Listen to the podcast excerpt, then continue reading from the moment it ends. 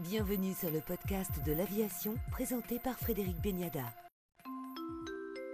Justine Coutard, directrice de l'aéroport de Paris-Orly, est l'invitée du podcast de l'aviation. Bonjour Justine Coutard. Bonjour Frédéric. Vous avez présenté il y a quelques jours votre plan pour 2035, plan qui sera soumis à concertation. Alors l'aéroport de demain, Justine Coutard, il ressemble à quoi? L'aéroport qu'on essaye de construire à Orly en 2035, c'est vraiment un aéroport qui correspond à un nouveau modèle et qui est en ligne avec les nouvelles orientations qu'on a construites en sortie de crise Covid et donc qui met beaucoup plus l'accent sur euh, la transition environnementale, la décarbonation, l'hospitalité toujours bien entendu qui est notre marque de fabrique à l'égard de nos passagers et de nos compagnies aériennes et aussi sur une meilleure intégration dans nos territoires. Alors c'est un aéroport plus éco, quand je dis éco, écologique, euh, que prévoit la feuille de route? On s'est déjà donné des objectifs très ambitieux en matière de transition environnementale puisqu'on cible zéro émission nette au sol en 2030. On a également euh, complété cette ambition euh, d'objectifs sur tous les différents volets de la limitation de nos impacts au sens large, que ce soit le bruit, puisqu'on prévoit de réduire de 6 décibels le bruit à partir de 22 heures, sur euh, le recyclage des déchets, sur la sobriété de manière générale de nos usages, et également en matière de biodiversité, puisque là aussi c'est une particularité assez méconnue d'Orly, mais on est un réservoir de biodiversité, aussi bien en matière de faune que de flore pour le sud francilien. Alors vous allez vous y prendre comment? On a une feuille de route qu'on a bâtie avec euh, nos partenaires, parce qu'on est parti du principe euh, qu'on serait beaucoup plus efficace et beaucoup plus ambitieux si on, si on avait une démarche collective dans ce domaine. Et donc on a fondé, euh, il y a maintenant un peu plus de six mois, l'Alliance environnementale Paris-Orly, qui réunit 40 entreprises de la plateforme, compagnies aériennes, assistants en escale, prestataires de sûreté, d'accueil, d'entretien des espaces verts, commerce, hôteliers, loueurs de voitures, les services de l'État également qui se sont engagés à nos côtés. Et on travaille de manière très pragmatique euh, sur euh, nos différentes sources d'émissions pour essayer de les effacer euh, le plus rapidement possible. Donc pour vous donner une idée du paysage dans lequel on se situe, aujourd'hui on a à peu près 41% de nos émissions qui sont liées aux accès routiers, donc aux voitures, et une cinquantaine de pourcents qui sont liées au cycle LTO, donc aux opérations de décollage, d'atterrissage et de roulage pour les avions. Vous dites que vous souhaitez éloigner la voiture d'Orly. Ça veut dire quoi, Justine Coutard? Absolument. Alors le but n'est pas d'éloigner la voiture par principe, euh, mais de faire en sorte effectivement de réduire la place de la voiture parce qu'aujourd'hui elle occupe une place largement prédominante puisque on a 91% euh, de nos salariés qui viennent en voiture et un peu plus de 70% des passagers qui viennent également en véhicule individuel. Et aujourd'hui on est face à une impasse, c'est-à-dire qu'on a des phénomènes de saturation qui sont quasi quotidiens et avec l'augmentation euh, du nombre de passagers qu'on prévoit au cours des prochaines années on sent bien que le modèle ne peut plus tenir. C'est la raison pour laquelle on a travaillé à un modèle d'aménagement qui permette davantage euh, d'encourager le report modal et donc le fait que les salariés et les passagers recourent davantage euh, au transport collectif. Et donc on a prévu pour ça tout un transport collectif interne à la plateforme qui puisse desservir toutes les zones d'activité et d'emploi en dehors même de l'aérogare pour avoir un mode de transport collectif de bout en bout qui soit pratique, confortable, rapide et fiable, aussi bien pour nos passagers et nos salariés. Ça passera notamment par la ligne 14 Absolument, la ligne 14 est une immense chance pour l'aéroport, puisque dans quelques mois, hein, donc euh, tout début juin, on aura euh, une station de la ligne 14 au cœur de la plateforme, juste en face d'Orly 3, qui sera directement accolée à une gare routière qui va doubler de capacité. Donc ce sera vraiment un nouveau nœud multimodal d'ailleurs pour tout le sud francilien.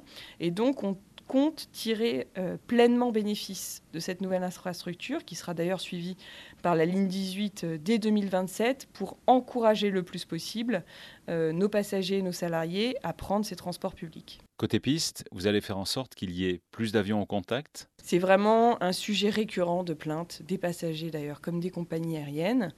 Et sur Orly 3, on est un petit peu en déficit de capacité de ce côté-là, puisque euh, sur euh, certains jours de pointe, on a jusqu'à un avion sur deux, un vol international sur deux qui est situé au large. Donc c'est vraiment un aspect de notre expérience passager qu'on souhaiterait améliorer. Et donc pour ça, on a prévu de construire une nouvelle salle d'embarquement dans le prolongement d'Orly 2, qui sera reliée d'ailleurs euh, par une grande passerelle piétonne qu'on appelle un skybridge, qui passera au-dessus des avions au-dessus des voies de circulation avion et qui permettra donc à tous nos passagers de rejoindre cette nouvelle salle d'embarquement et ensuite de prendre leur avion directement par passerelle. Et d'un point de vue donc environnemental, plus d'électricité au sol pour euh, supprimer notamment l'utilisation des APU. Ça fait partie de, de notre plan d'action. Effectivement, si on veut tendre vers zéro émission nette au sol en 2030, ça suppose euh, qu'on s'attaque à l'ensemble des sources d'émissions de CO2. Côté piste, euh, on a fait le choix d'investir sur des préconditionneurs d'air électrique, des PCA, dont on va équiper l'ensemble de nos postes avions d'ici à 2026, ce qui nous permettra tout simplement euh, d'interdire l'usage des APU, c'est-à-dire ces, ces, petits moteurs auxiliaires qui sont situés au niveau des avions et qui fonctionnent avec du kérosène, dès lors que tous ces préconditionneurs d'air électrique seront installés pour pouvoir à la fois réchauffer et refroidir la cabine en tant que besoin.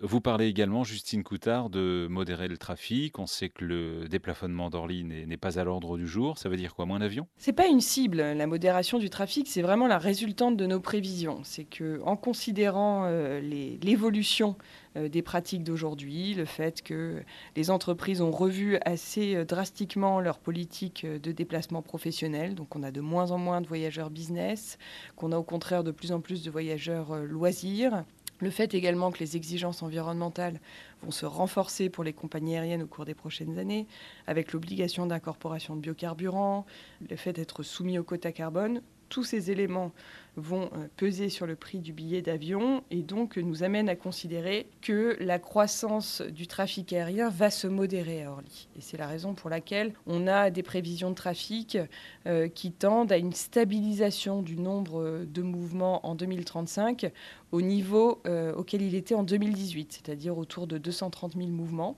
ce qui est loin des records historiques qu'on a eu à Orly, puisqu'à la fin des années 90, on avait largement dépassé le seuil des 240 000 mouvements. Donc on se situe vraiment aujourd'hui dans un univers de modération de cette activité aérienne. Néanmoins, ça va de pair avec une augmentation du nombre de passagers puisque les avions de nouvelle génération, notamment les Néo d'Airbus, sont un peu plus capacitifs, avec une offre de sièges un peu plus abondante. Et il y a aussi l'effet de la recomposition du trafic qui joue sur notre taux d'emport, puisque depuis euh, la crise Covid, on voit que le trafic domestique euh, diminue de manière très nette à Orly. Hein. les liaisons régionales euh, sont de moins en moins prisées. Et au contraire, les créneaux sont de plus en plus utilisés par les compagnies pour desservir des destinations européennes et internationales qui, elles, sont mieux remplies. Donc tout ça concourt à ce qu'on ait à la fois des avions qui soient un peu plus gros et surtout beaucoup mieux remplis au cours des prochaines années. Et depuis quelque temps, on parle également beaucoup euh, d'allonger le couvre-feu à 23 heures. C'est une option.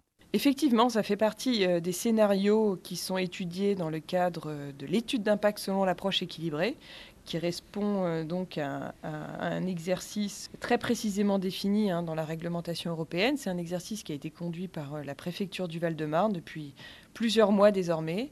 Donc nous, on a participé, comme d'ailleurs euh, tous les professionnels, mais aussi les associations de riverains, les élus, à cet exercice euh, de concertation, là aussi, pour bien mesurer euh, les impacts à la fois sur le plan acoustique, mais aussi sur le plan socio-économique des différentes restrictions d'exploitation qui sont envisagées. Donc parmi ces scénarios, il y en a trois. Le, premier, c'est d'interdire les avions les plus bruyants avec vraiment un seuil qui est, ambitieux, à notre connaissance euh, euh, le plus ambitieux euh, actuellement en Europe, puisqu'on se situerait à une marge acoustique de 17 PNDB et avec une logique de clause du grand-père, c'est-à-dire qui permet aux compagnies qui opèrent d'ores et déjà hors lit d'avoir un peu plus de temps euh, pour adapter leur flotte, euh, ce qui nous conduit du coup à une application pleine et entière de cette interdiction à compter de 2029. Le deuxième scénario, c'est cette interdiction euh, des avions les plus bruyants cumulée à un couvre-feu sur les départs à partir de 23 heures. Et le troisième scénario, c'est une extension du couvre-feu total euh, à partir de 23 heures. Donc ces trois scénarios, ils ont évidemment des impacts acoustiques et socio-économiques euh, très différents. Les deux derniers euh, qui touchent au couvre-feu ont un impact socio-économique bien plus fort, bien entendu, puisque ça oblige les compagnies aériennes à revoir de manière assez radicale leur plan de vol. Ça obligera sans doute aussi certaines compagnies aériennes à débaser certains de leurs avions. C'est la raison pour laquelle ça a aussi un impact potentiel en emploi. Voilà. Donc ces trois scénarios ont été étudiés précisément Et désormais, la préfète du Val-de-Marne doit remettre le rapport et soumettre la décision au ministre des Transports. Enfin, dans le cadre de ce vaste plan des investissements immobiliers. Oui, sur le volet immobilier, donc on, a déjà une politique d'investissement, d'aménagement sur notre plateforme et d'utilisation de noms de fonciers aussi pour de l'immobilier de diversification, mais qui aujourd'hui est assez nettement tourné vers euh, nos besoins ou ceux de nos partenaires directs. Je cite comme exemple euh, les hôteliers, des immeubles de bureaux qui servent à héberger euh, les compagnies ou les prestataires de la plateforme, ou des hangars de maintenance pour réaliser les opérations de maintenance moteur ou de maintenance en ligne des avions. Demain, on se dit également que ce foncier disponible, on pourrait le mettre à disposition d'autres types de secteurs d'activité de l'île de France qui ont besoin d'espace pour développer leur, activité. parmi les, idées qu'on a, les premiers projets qu'on envisage, il y aurait de construire un, CFA, un centre de formation et d'apprentissage pour les métiers de l'aéroportuaire, qui serait donc euh, directement situé à Orly, en prise directe avec euh, nos besoins et avec les perspectives professionnelles que nous pouvons offrir. Tout ça a un coût Absolument, tout ça a un coût euh, important qu'il est encore difficile de définir tant que le projet n'est pas précisément euh, abouti. Donc c'est aussi l'objet de la concertation de nous permettre euh, d'affiner ces différents projets pour pouvoir euh, consolider ce coût qui sera de l'ordre de plusieurs centaines de millions d'euros. Merci. Justine Coutard, directrice de l'aéroport de Paris-Orly, pour le podcast de l'aviation. Merci beaucoup Frédéric.